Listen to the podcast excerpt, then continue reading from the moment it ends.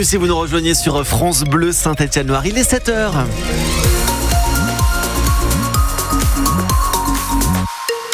C'est peut-être nuageux et humide chez vous ce matin, rassurez-vous.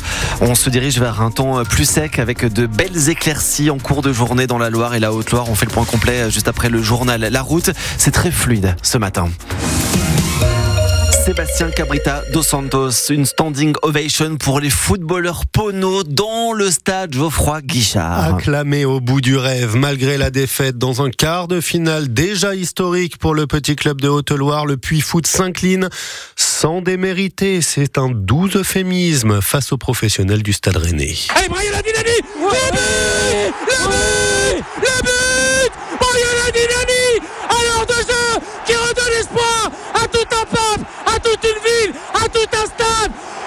Brian Adinani du pied gauche qui vient trouver le petit filet. Le but de l'espoir, le déclencheur de la ferveur avec David Valverde sur France Bleu Saint-Étienne-Loire. Cette réalisation qui permet d'y croire encore avant la douche froide. 3 buts à 1 au bout du compte pour les Rennais, mais de merveilleux souvenirs pour les quelques 31 500 supporters, amis et familles présents hier dans le chaudron pour applaudir le puits Aurélie Jacquan. Elle a l'écharpe autour du cou, des drapeaux dans la main et la défaite n'efface pas son sourire. Isabelle est l'épouse de David Nialon, l'entraîneur des gardiens du Puy Foot. Je suis toujours très fière de lui.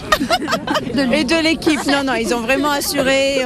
On était tous avec eux et c'est le top. Le gardien, justement, parlons-en de Mathis Carvalho. Toute sa famille était là et c'est son frère qu'on croise dans les tribunes. Il y a les petits cousins, toute la famille, mes grands-parents qui ont jamais vu un match de foot de leur vie, c'est génial. Faut préciser que Nathan est venu de La Rochelle pour voir son frère. 6 heures aller, 6 heures retour et il travaille là aujourd'hui. Je l'ai vu avec le sourire à la fin, en bord du terrain, donc euh, c'est le principal. Qu'est-ce que vous allez lui dire là? Qu'il aurait pu l'arrêter, putain. Ah, le fameux penalty, mais ça n'enlèvera pas euh, le plaisir de Roger Meyer, ému d'avoir vu jouer son petit-fils à Geoffroy Guichard. Parce que regardez ce stade mythique, 31 414 personnes qui viennent voir une équipe de N2 du Puy. C'est un grand moment. Grand, grand moment. D'émotion même, vous voyez. Des larmes qui n'ont pas vraiment surpris Jules Meyer. C'est que c'est un peu chaque match, lui, il est, à, il est à fond dans le foot tous les week-ends, il fait de la route et voilà, j'en remercie aussi parce que d'avoir un grand-père comme ça à cet âge-là qui suit, c'est chose exceptionnelle. Et il l'a rendu fier en étant l'un des hommes clés de ce match pour les Poneaux. L'un des hommes clés, vous avez raison Aurélie Jacquan, parce qu'ils sont nombreux à avoir mouillé le maillot hier soir. Ils avaient faim tout simplement et c'est ça qui a permis un beau spectacle, malgré la différence de niveau flagrante techniquement entre les deux équipes, reconnaît sans détour l'entraîneur Pono Stéphane Dieff. On a fait le match qu'on souhaitait faire, à l'exception près qu'il faut être euh, plus précis dans les zones de vérité. Il faut souligner quand même le côté euh, clinique de ce que Rennes a proposé. C'est là où on voit que c'est ça flirte avec le Gotha, euh, déjà français, c'est sûr, mais que c'est une équipe qui, qui se frotte aux grosses équipes européennes de manière régulière depuis plusieurs saisons. Donc on, oui, un peu de regret parce que on savait que pour un événement majeur, fallait qu'ils soient un peu moins bien que ce qu'ils ont été et que nous on soit excellents. Voilà, on savait qu'il fallait que toutes les planètes euh, soient alignées ce soir. Force est de constater qu'il en manquait une ou deux. Allez, on dira pas lesquels, mais on les mettra dans le rang d'ici l'année prochaine, ces planètes. Merci pour ces moments, coach Dieff. Merci les Ponos ce matin. Éliminé de la Coupe de France de foot, on s'est régalé. Match à revivre dans votre émission foot sur la radio des supporters 100% synthé, 18h-19h. C'est ce soir sur France Bleu Saint-Étienne-Loire. Ouais, dans une dizaine de minutes, un condensé des, des, meilleurs commentaires de David Valverde, les, les moments phares de ce match à découvrir ou à redécouvrir sur France Bleu Saint-Étienne-Loire. Et c'est le type de match qui permet parfois de monter les échelons pour ces jeunes footballeurs et d'atteindre le monde professionnel. Un rêve réalisé ces derniers jours par Enzo Maia, 18 ans, qui paraffe son premier contrat professionnel avec l'AS Saint-Étienne, 18 ans à peine et attaquant du groupe réserve jusqu'ici depuis 2021. Et la plus grande ferme de France à présent.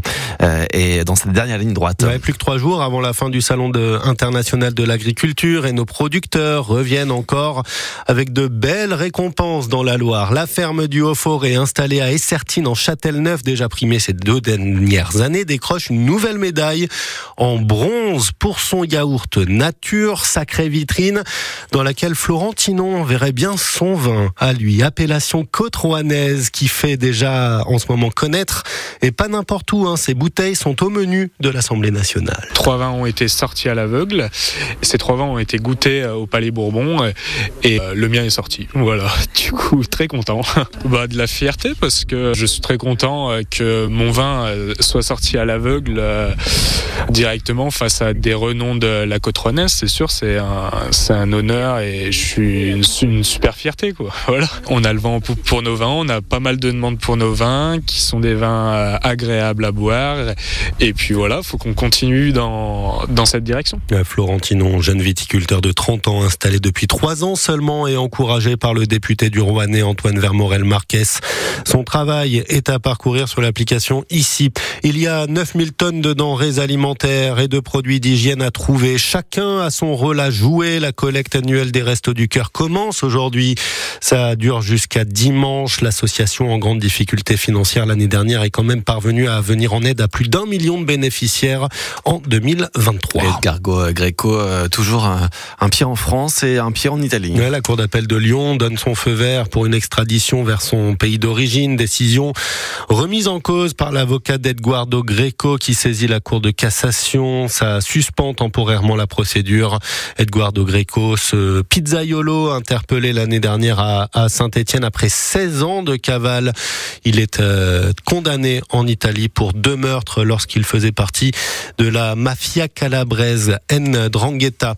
Une fillette de 3 ans renversée par une voiture hier matin à Poyagué, avenue de la Gare. Une femme de 34 ans à ses côtés. Elles ont toutes les deux été transportées à l'hôpital de Brioude par les pompiers. Leur pronostic vital n'est pas engagé. Avec du sport et les handballeuses françaises qui s'imposent très largement face à la Slovénie. 35 à 20, c'était le troisième match de qualification pour l'Euro qui se dispute à la fin de l'année. Elles sont toujours premières de leur groupe, devant donc la Slovénie, l'adversaire d'hier soir, mais aussi l'Italie et la Lettonie. Et puis on adore ça quand les vieux tiroirs nous réservent de belles surprises. En petite coupure et en gros câlin, une affaire qui me semble inouïe. Oh. Oh, mais ça ressemblerait pas à du Alain Bachung. Un morceau enfoui depuis 40 ans, et dit 40 ans, qui ressurgit aujourd'hui, chanson inédite. Vous avez l'oreille d'Alain Bachung. On n'a pas l'air. C'est dévoilé ce matin. On vous l'a fait découvrir sur France Bleu Saint-Étienne-Loire. Cette chanson issue euh, d'une vieille session studio alors qu'il préparait son mythique album Play Bleachers.